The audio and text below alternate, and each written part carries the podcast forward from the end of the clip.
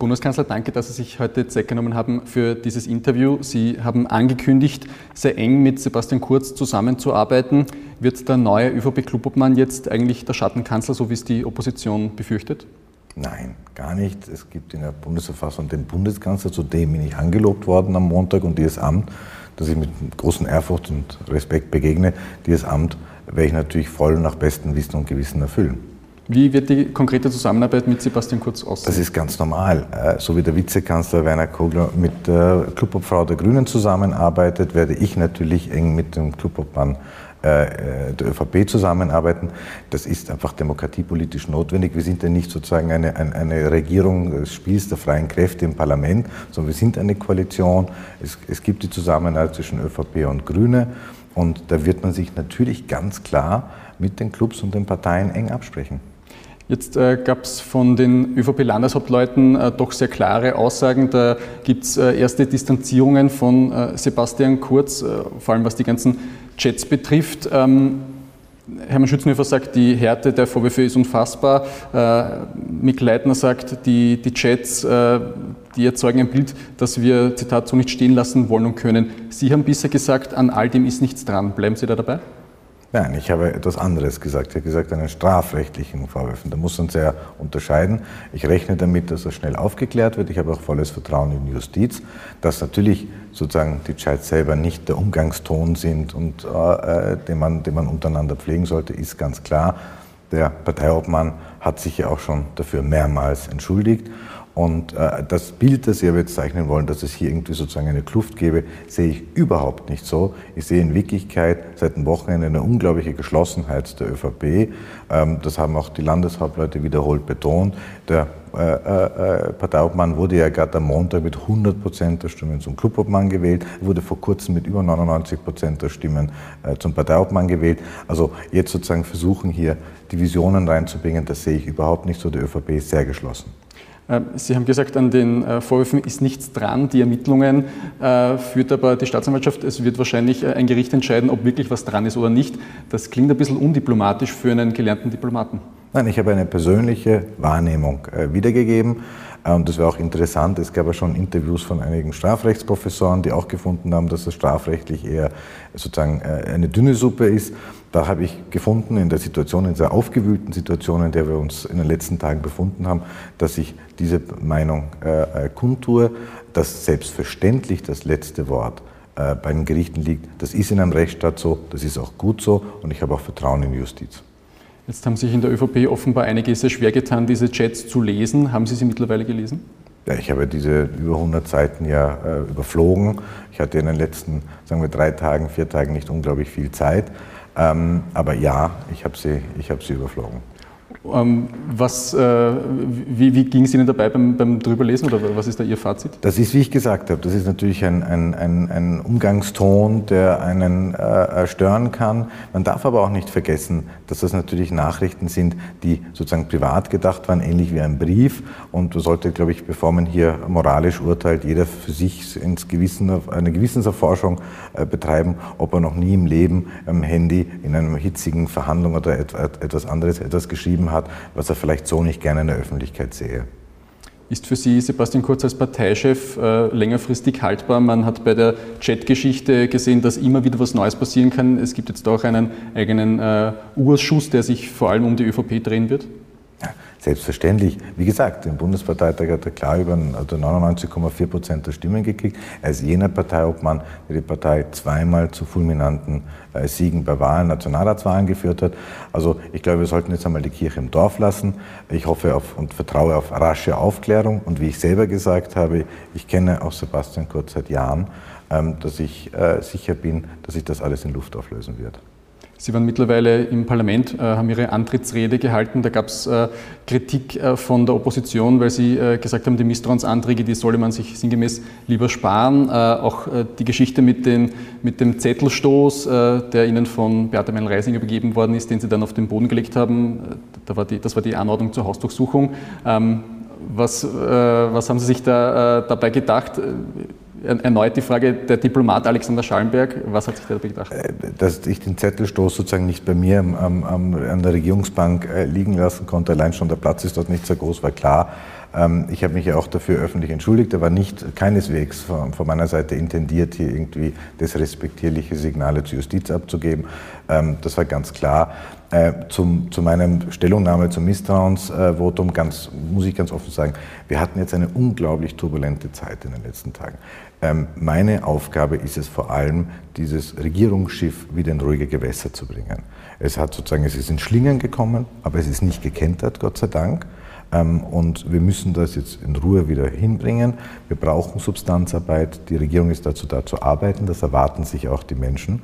Und dass in dieser Lage gerade auch zum Beispiel gegen den Finanzminister Misstrauensantrag eingebracht wird, gerade sozusagen die größte ökosoziale Steuerreform der letzten Jahrzehnte äh, zusammengebracht hat, halte ich eigentlich nicht für den guten Ton. Die Opposition kann natürlich machen, wie sie für richtig hält, aber wenn man sozusagen die Regierung kritisiert, ist es, glaube ich, in einer pluralistischen Demokratie auch sehr in Ordnung, wenn die Regierung äh, ihre Meinung auch kundtut. Sie haben in Ihrer Antrittsrede angekündigt, dass Sie den Grünen die Hand äh, ausstrecken werden. Wie viel Porzellan ist dann äh, in den vergangenen Tagen zerschlagen worden? Ist noch irgendwas heil im koalitionären Porzellanladen? Also äh, es ist natürlich das Vertrauen erschüttert, ganz klar. Das war ein Bruch. Ähm, und ich hatte aber auch gleichzeitig schon mehrere Treffen und Gespräche mit dem Vizekanzler Werner Kogler. Es gibt jetzt das gemeinsame Bemühen, dass wir diese Substanzarbeit wieder aufnehmen. Dazu sind wir angetreten vor zwei Jahren. Das ist die Aufgabe. Wir haben ein sehr substanzielles Regierungsprogramm, wo es noch viele Projekte gibt, die wir jetzt umsetzen wollen. Das haben wir vereinbart und schon der heutige Ministerrat hat eigentlich mit dem Budgetbeschluss und mit der ökosozialen Steuerreform und noch anderen Punkten war ein sehr substanzreicher Ministerrat. Und ich bin eigentlich äh, guten Mutes, dass uns das gelingen wird. Aber ja, das Vertrauen müssen wir jetzt Schritt für Schritt wieder aufbauen und das wird nicht über Nacht gelingen. Das ist ganz klar. Die letzten vier Tage haben da sehr negativ gewirkt. Politische Beobachter zweifeln daran, dass das äh, mittel- bis längerfristig halten wird, weil Sie haben Sie selber gesagt, da ist sehr viel Vertrauen verloren gegangen. Äh, steuern wir irgendwann auf Neuwahlen zu? Also ganz offen, ich bin angelobt worden am Montag. Ich gehe davon aus für den Rest der Legislaturperiode. Ich habe sozusagen ein, ein sehr substanzielles Regierungsprogramm von mir. Ich habe mit dem Vizekanzler gemeinsam vereinbart, dass wir das jetzt Schritt für Schritt umsetzen werden. Wir haben eine tolle Regierungsmannschaft. Ich bin auch sehr froh, dass ich so erfahrene Kollegen habe, die, und auch jetzt mit dem neuen Außenminister Michelin und auch im Außenministerium einen erfahrenen Kollegen. Und ich glaube, jetzt kommt es darauf an, dass wir einfach den Österreicherinnen und Österreichern vermitteln, wir arbeiten, der Motorraum, wenn man so will, dieser Republik tuckert wieder und das werden wir auch in den nächsten Wochen beweisen. Das heißt, es wird auch keine Regierungsumbildungen in nächster Zeit geben? Sehe ich nicht. Wie äh, war denn das Gespräch mit den Landeshauptleuten bisher, mit den ÖVP-Landeshauptleuten? Ich habe es zu Beginn angesprochen, die haben sich doch sehr offensiv zu Wort gemeldet, auch was die ganzen Chats, die Vorwürfe betrifft. Wie ist da die Gesprächsbasis? Sehr gut. Ich hatte eigentlich schon mit allen Kontakt. Und das ist ein, auch da natürlich ein enger Austausch, der selbstverständlich auch vom Bundeskanzler zu führen ist. Und äh, ich werde auch in Zukunft diesen engen Kontakt pflegen. Ähm, da gibt es auch, ich kenne ja die Landeshauptleute, äh, äh einige schon seit sehr langem. Und ich baue darauf auch, dass wir dies, äh, diesen sehr offenen, vertrauensvollen Austausch auch in Zukunft pflegen werden. Der steirische Landeshauptmann Schützenhöfer äh, hat ja gefordert, dass Sie Ihr eigenes Profil entwickeln sollen, dürfen. Äh, sind Sie dann auch möglicherweise der nächste Spitzenkandidat der ÖVP? Also ganz offen, auf Englisch sagt man immer einen schönen Satz, we cross the bridge when we get there. Wir haben einen Parteiobmann, wir haben einen Clubobmann, der hat die ÖVP zu neuen Höhen gebracht. Jetzt lassen wir mal die Kirche im Dorf. Ich bin jetzt angetreten, das ist eine sehr ungewöhnliche Situation. Mitten in einer Legislaturperiode gibt es einen Wechsel im Bundeskanzleramt, das hat es in der Zweiten Republik in der Form noch nicht gegeben. Und mein äh, Auftrag ist jetzt wieder Ruhe reinzubringen in den sehr volatilen Situationen und dass wir wieder zur Substanzarbeit zurückkehren. Würden Sie auch Platz machen, wenn Sebastian Kurz zurückkommen würde, wenn die Ermittlungen abgeschlossen sind, wenn an all dem nichts dran ist, wie Sie sagen? Also ganz offen, ich bin jetzt angelobt als Bundeskanzler, ich habe jetzt diese Aufgabe vor mir und alles andere sind hypothetische Fragen. Schauen wir jetzt einmal, dass wir das Schiff wieder in ruhige Gewässer bringen, dass diese Regierung arbeitet. Wir sind immer noch nicht ganz über den Berg, was die Pandemie betrifft. Wir haben einen Wirtschaftsaufschwung, den wir unterstützen müssen. Ähm, wir haben viele andere Themen, die vor uns stehen. Also ich glaube, es ist notwendig, dass es eine handlungsfähige und handlungswillige Regierung gibt. Und ich glaube, genau heute im Ministerrat, aber auch im Parlament mit der Budgetrede vom Finanzminister haben wir beides bewiesen. Sie haben gesagt, dass Sie die, den bisherigen Regierungskurs fortsetzen wollen. Wird es von Ihnen auch inhaltliche Pflöcke geben, äh, die über das Regierungsprogramm hinausgehen? Also momentan bin ich noch in der Phase, Sie müssen verstehen, ich bin vor knapp 48 Stunden angelobt worden.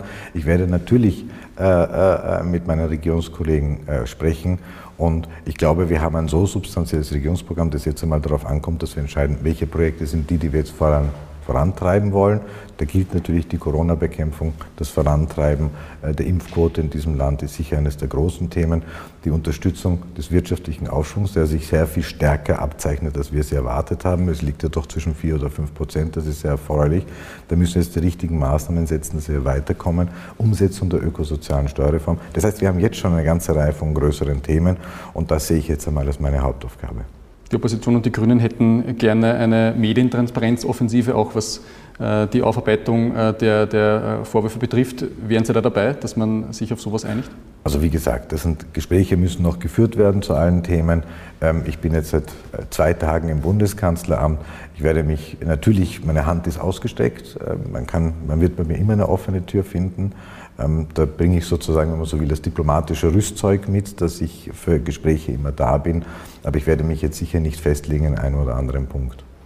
Der Bundespräsident hat sich für das Bild entschuldigt, das da in äh, den vergangenen Tagen, Wochen entstanden ist, auch durch äh, die Politik. Entschuldigen Sie sich auch, entschuldigen Sie sich auch dafür? Ich war nicht Teil dieser Chats, ich äh, war nicht auch Teil dieser Prozesse. Der Präsident auch nicht. Der, also. der äh, Sebastian Kurz selber hat sich äh, für die Chats auch entschuldigt, mehrere Male.